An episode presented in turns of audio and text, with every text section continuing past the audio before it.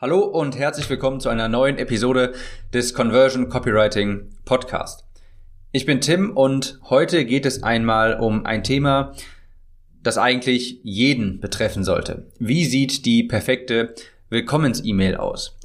Denn jeder, der irgendwie im Internet tätig ist, selbstständig in dem Bereich ist, eine Dienstleistung anbietet, ein Produkt anbietet, der wird in der Regel auch E-Mails versenden. Selbst wenn er nicht aktives E-Mail-Marketing betreibt, dann wird er zumindest mal eine E-Mail raussenden zur Bestätigung eines Webinar, einer Webinaranmeldung oder zur Bestätigung einer Terminbuchung und dergleichen. Also in irgendeiner Form betrifft das so ziemlich jeden, denn jeder wird irgendwann mal eine E-Mail an seine potenziellen Kunden raussenden.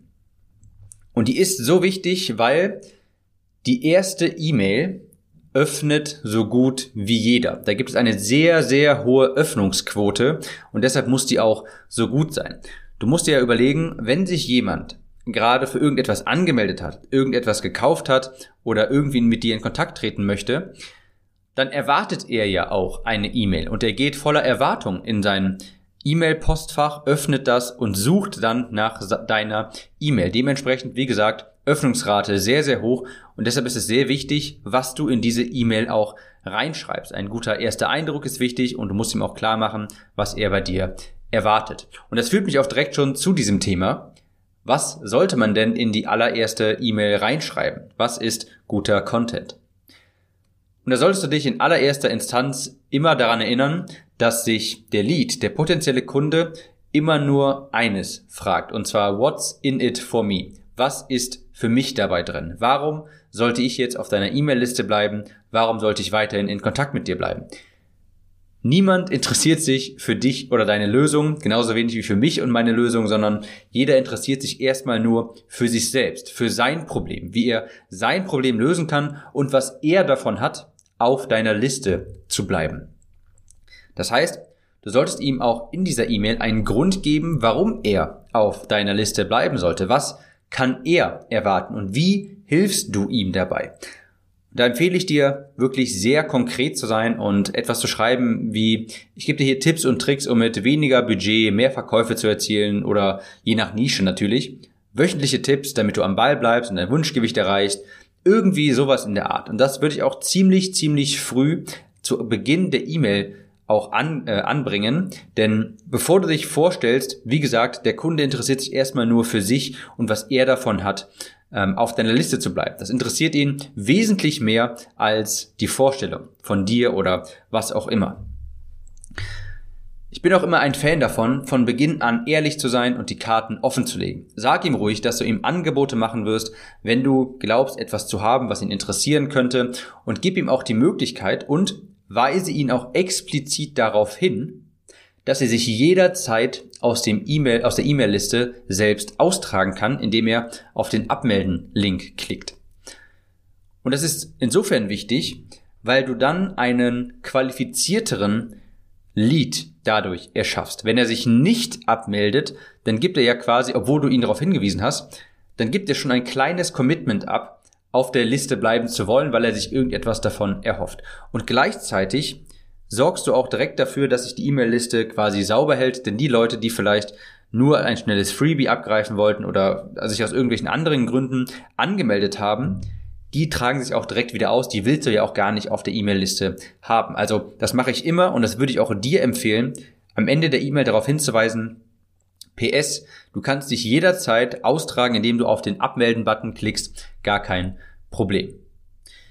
Nachdem du ihn also klar gemacht hast, was er erwarten kann, wenn er auf deiner Liste bleibt, was er davon hat, solltest du ihm auch sagen, was du machst und wofür du stehst. Nicht unbedingt erstmal, wer du genau bist. Denn wenn du ihm sagst, was du machst, hast du auch nochmal eine Grundlage geschaffen, mit der er sich identifizieren kann. Wenn du ihm sagst, ich keine Ahnung, ich analysiere Funnels der besten Marketer und gebe dir meine Erkenntnisse weiter. Ich helfe dir dabei, bessere Werbeanzeigen, bei Werbeanzeigen Geld zu sparen oder irgendwie sowas. Wenn du ihm sagst, was dein Schaffensbereich ist, hat er schon mal eine Vorstellung davon, wer du bist, was du machst. Und das ist auch nochmal quasi ein Hinweis darauf, was er hier erwarten kann. Das mache ich also auch immer sehr gerne.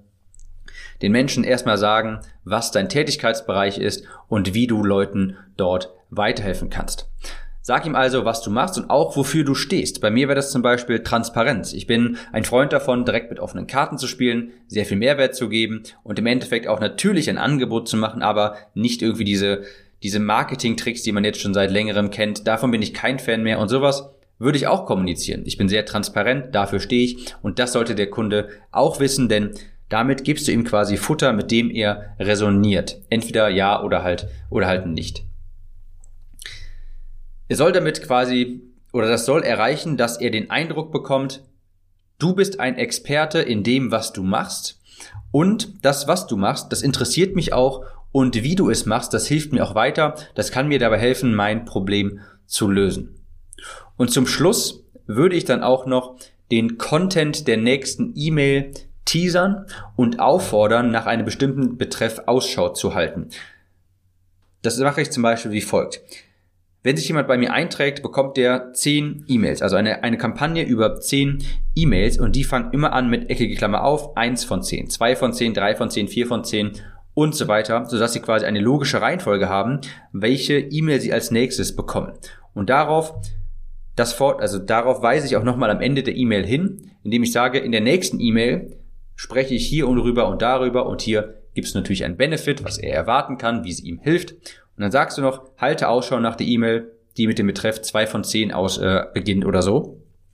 Und so erhöhst du auch definitiv deine Öffnungsrate und die Leute werden sehr viel eher deine E-Mails lesen, habe ich getestet, mache ich momentan auch so und es funktioniert wirklich wunderbar. Das hilft also dabei, erstens im Gedächtnis zu bleiben, denn mit diesem Betreff erkennen dich die Leute direkt wieder im Eingangskorb und das gibt natürlich eine gewisse Konsistenz bei den Menschen. Die wollen dann einfach immer mehr die E-Mails lesen. Das kommt bei mir zum Beispiel sehr häufig, dass Menschen mich anschreiben, hey, ich habe die E-Mail 5 von 10 verloren oder kannst du mir die und die nochmal schicken, wo man einfach sieht, die Leute, also das funktioniert und die Leute mögen das auch wirklich, weil du eben so eine logische Konsistenz, eine logische Abfolge da drin hast bei der Kampagne, bei der E-Mail-Kampagne nach dem Eintragen, nach dem ersten Eintragen.